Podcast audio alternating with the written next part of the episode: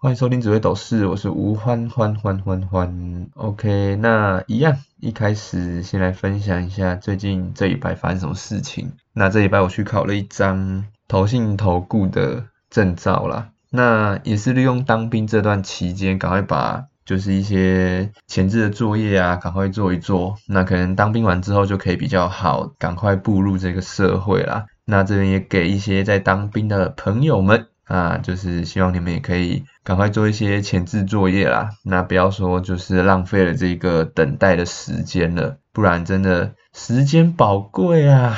你在当完兵又过了快要一年了，对不对？OK，好，那我们直接进入紫微斗数的部分。第一位是 H A N M I I I。他说彷徨跟好奇，想要询问工作跟子女运挂号以后会不会有小孩挂号，然后出生年月日是一九九零年八月二十六日子时出生。那这边其实有一个大问题要跟你讲一下，就是呢，其实子时有分早子时跟夜子时，但是我不知道你的子时是哪一个时段，但是没有关系，我们就两个都讲。对待粉丝就是要好一点嘛，对不对？那我在讲完之后呢，你再帮我看看你是属于哪一个时段的子时，然后这边再跟大家提醒一下，说如果大家想要算紫微斗数的话，麻烦尽量就是帮我留言，就是几点几分会比较没有这种类似的问题啦。好，就直接开始吧。那我们先来讲，如果您是早子时的话。您的个性呢是属于喜欢四处走走啊，然后可能也常常在出游或者是出国之类的。那相较于叶子时，你的五官可能会比较立体一点。但是虽然说你常常出去玩，但是你的心里还是偶尔会有那种孤独的感觉啦。那如果说你是早子时的话，小孩方面可能就要看老天爷的决定了，老天爷来决定说要不要给你这个小孩啦。那假设您未来有小孩的话，那他很有可能会是您的贵人哦。工作方面，由你的本命来看，你这辈子会很有福分。那不管是在职场啊，或者是要自己做生意，其实都可以，都很好，都会有很多的收获，会赚很多的钱。OK，那这是早子时的部分啊。那我们接着讲夜子时，那基本上前面大同小异。就是您的个性是属于四处走走啊，然后出游，然后内心一样会有孤单的感觉。那比较不同的呢是小孩方面，如果您是叶子时的话，可能会变成说这个小孩是由你来主导跟决定，说到底要不要有这个小孩的。那在职场上呢，你也是蛮有才华的。会懂得去鞭策自己，所以说有时候你做事起来啊，会感觉到有点累，因为你本身会有一点完美的主意啊。所以说，如果你的下属做不好的话，你自己会跳下去把这件事情做完成。那在外人来看呢，你可能就会是一个能言善道啊，喜欢照顾别人的人，有种那种女强人的感觉啦。好，那大致上就是这样。那我这边再做一个补充，就是。我自己忘记说是前几集了，那一样是有人想要问说会不会有小孩？那其实因为现在的医学真的很发达，有时候小孩啊是可以强求的嘛，你甚至说你要怎样的血统啊也都可以配对，那不像是说古时候真的是需要靠算命，毕竟紫微斗数嘛也是从以前这样慢慢慢慢流传下来的，所以说可能。现在比较不太适用这一套了。那我今天跟您讲的这些，您可以当做是一个参考就可以了。OK，好，那谢谢您的留言。那我们接下来下面一位是 大 J 小李，然后八十八年六月十九日出生，想问爱情跟事业。那这个 J 到底大不大呢？我是不确定的。那希望之后可以来留言说你到底是有多大，好不好？好，那我们来算一下这位大 J 先生的命盘。那你是一个做事会比较举棋不定的人呐，命宫中有三台八座，所以代表说你会是一个比较正直的人。那刚说的举棋不定、阴晴不定呢，会是反映在你自己的内心，但是你在外面啊，你给人的感觉就是那种很阿萨里啦，什么说走就走啊，那哎去唱歌啊，哎走啊，去夜店啊，哎走啊，但是。你的内心其实是会有点犹豫的。然后呢，你在外面的时候，绝对不要强出头啊，很容易公亲变世主，会招惹一些麻烦。所以有时候你能不介入，就不要去过度的去跟别人搅和在一块啦。然后事业的部分呢，你会喜欢那种娱乐业，我们唱歌、演戏、跳舞啊，你会非常的有兴趣。然后你也能够接受单人的作业，像是自己演戏啊，或者是自己唱歌。然后呢，你对于喜欢的行业会坚持的很久，但是不保证一定会成功哦。可是呢，成功的条件莫过于就是要坚持嘛，要持久。那所以说，希望你可以大又持久啦，好不好？然后呢，如果你走演艺事业的话，又想要红，会比较难说，就是一炮而红，或是因为什么东西就马上嘣就红起来这样。通常是需要一段时间慢慢累积的啦，十年磨一剑嘛，慢慢进步。然后二十二到三十一岁是比较充满勇气的一年，会喜欢去主导一些事情啊。那可能也会是在这几年，你会决定你要踏入你喜欢的演艺事业。然后三十二到四十一岁呢，可能会开始有一些改变。也许你原本是综艺咖，然后突然转变成偶像，或者是你原本是偶像，然后转变成综艺咖，那会比较容易去找到适合自己发展的路线呐。然后就是在交朋友的方面要小心，你很容易会被朋友捅一刀。但是你对于交朋友这方面，你自己也非常有一套，你是属于有主导权的那种。所以说你决定要跟谁交朋友，你就会跟他很好。但是如果你不爽的话，你就根本就不会去理他了啦，就是说你不会被朋友绑住的意思。那最后就是你要问一个爱情嘛，就一句话，你会比较喜欢肉肉的女生啦，骨感对你来说可能没有这么有 feel 吧。所以说，如果说那个女生能够比你还要大只的话，你会更开心。好了，没有，开玩笑的啦。那就是你可能会比较喜欢肉肉的女生这样子。OK，好，那我们今天的紫微斗数先到这边，我们接着进入实事的部分。那这几天除了我们自己的九合一选举进入倒数之外，那个 G20 峰会也是我们值得关注的议题嘛。那 G20 到底是什么？新闻一直在报，可是一直不知道 G20 到底是什么。它的全名叫做 Group of Twenty 啦。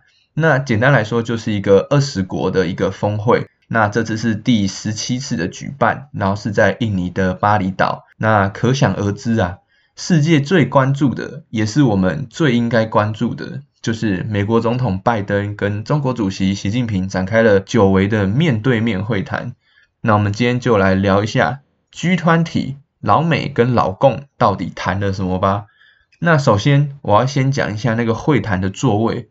我觉得真的超酷的，反正那个座位呢，就是拜登跟习近平在最中间，然后习近平的左右是丁薛祥跟王毅嘛，然后拜登的左右呢是叶伦跟布林肯，诶，这个阵仗真的是牛皮呀，对不对？那反正就是说，有点类似那种每个职位都有相对应的人，超像那种打篮球啊，你得分后卫对得分后卫啊，什么前锋对前锋啊这种感觉。但是你们知道最酷的是什么吗？最酷的是，他们会谈的场地那个中间呐，有一堆花，那很像什么？超像一座墓碑的，真的，大家可以自己去看，真的有够酷。好啦，那我们就直接讨论一下跟我们台湾比较有关系的对话吧。那首先就是对于台海关系，美国依旧是主张之前的一中政策嘛，就是 One China Policy。那这就代表说，美国它还是承认。只有一个中国的，然后还说他们反对片面改变现状，但是强调维护台海和平稳定，符合世界利益，并对中国胁迫台湾行为表达美方反对的立场。那这句话的言下之意是什么？我们就来分析一下。首先，美国还是强调一中政策嘛，那其实这也不是什么大新闻了，就跟之前一样嘛，他们之前就这样讲嘛。OK。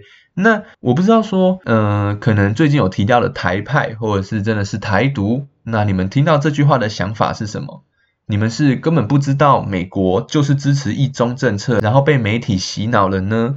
还是说，就算你们知道说，大部分的国家其实都没有想象中的那么想要帮助台湾，但是我们依然要坚持战争，捍卫我们的民主自由？这样子，我不知道你们的想法是怎样啦。那希望可以看到一些比较不同的留言。那接着是反对片面改变现状，但强调维护台海和平稳定，符合世界利益，并对中国胁迫台湾行为表达美方反对的立场。其实第一句话反对片面改变现状，大家不要听到就直接高潮了，就觉得说，哎，美国还是挺我们的嘛。但是你有想过，这句话不就代表说我们也不要去改变现状吗？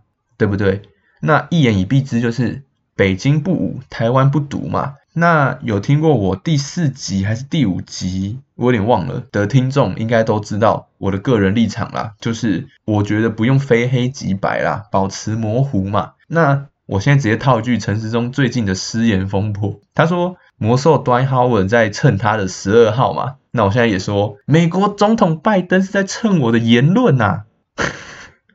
好，到底在讲什么？OK，好，那接着是美国说的最矛盾的一句话，就是他说对中国胁迫台湾行为表达美方反对的立场。那我是觉得每个国家一定都可以有自己的想法，但是不能去干涉别国的内政吧？大家要先同意我这句话，没错吧？那既然美国刚刚说是他们真的自己说的哦，他们是维持 One China Policy，那就代表说美方承认了我们跟中国是一个国家嘛？那这样既然要发动战争的话，美方还会有理由来协助我们吗？因为我在第一集就有说过嘛，你既然是一个国家，那发动的战争呢，就是我们的内战，是别人不能干涉的。所以其实有时候话术很可怕哦。你没有仔细的去思考啊，仔细的去想，你就很容易被带走了。他说什么你就相信嘛，对不对？那以上是我对老美所说的话的个人的想法啦。那不知道大家会是怎么样想？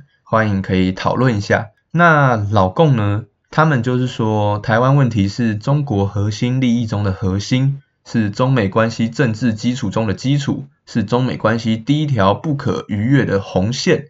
那其实就不用多说了嘛，一样，他就是想把我们捅了，然后警告美方不要干涉内政，其实就是这样子啦。那其实我自己看到他们两方有做一个面对面的会谈，是有比较安心一点啦。你不要说就是搞到说，哎，我不想见你啊，谁不想见谁啊，这样子，那就是真的有点危险了。那这次的谈话很明显，老共跟老美都没有太直接的冲击啦。拜登也说，短期内老共不会攻打台湾。那像这种短暂的和平，是代表真正的和平吗？其实不一定，因为有时候这种短暂的和平呢，只是为了要让大家有时间准备。那要准备什么？准备可以一次把对方给歼灭了吗？那因为他可能现在还没有这个能力，所以他需要时间去做准备。好啦，那这是我一个推断啦。那我就想问一件事情。老美跟老共都可以面对面交谈了，那我们大有为的政府为什么就不行了呢？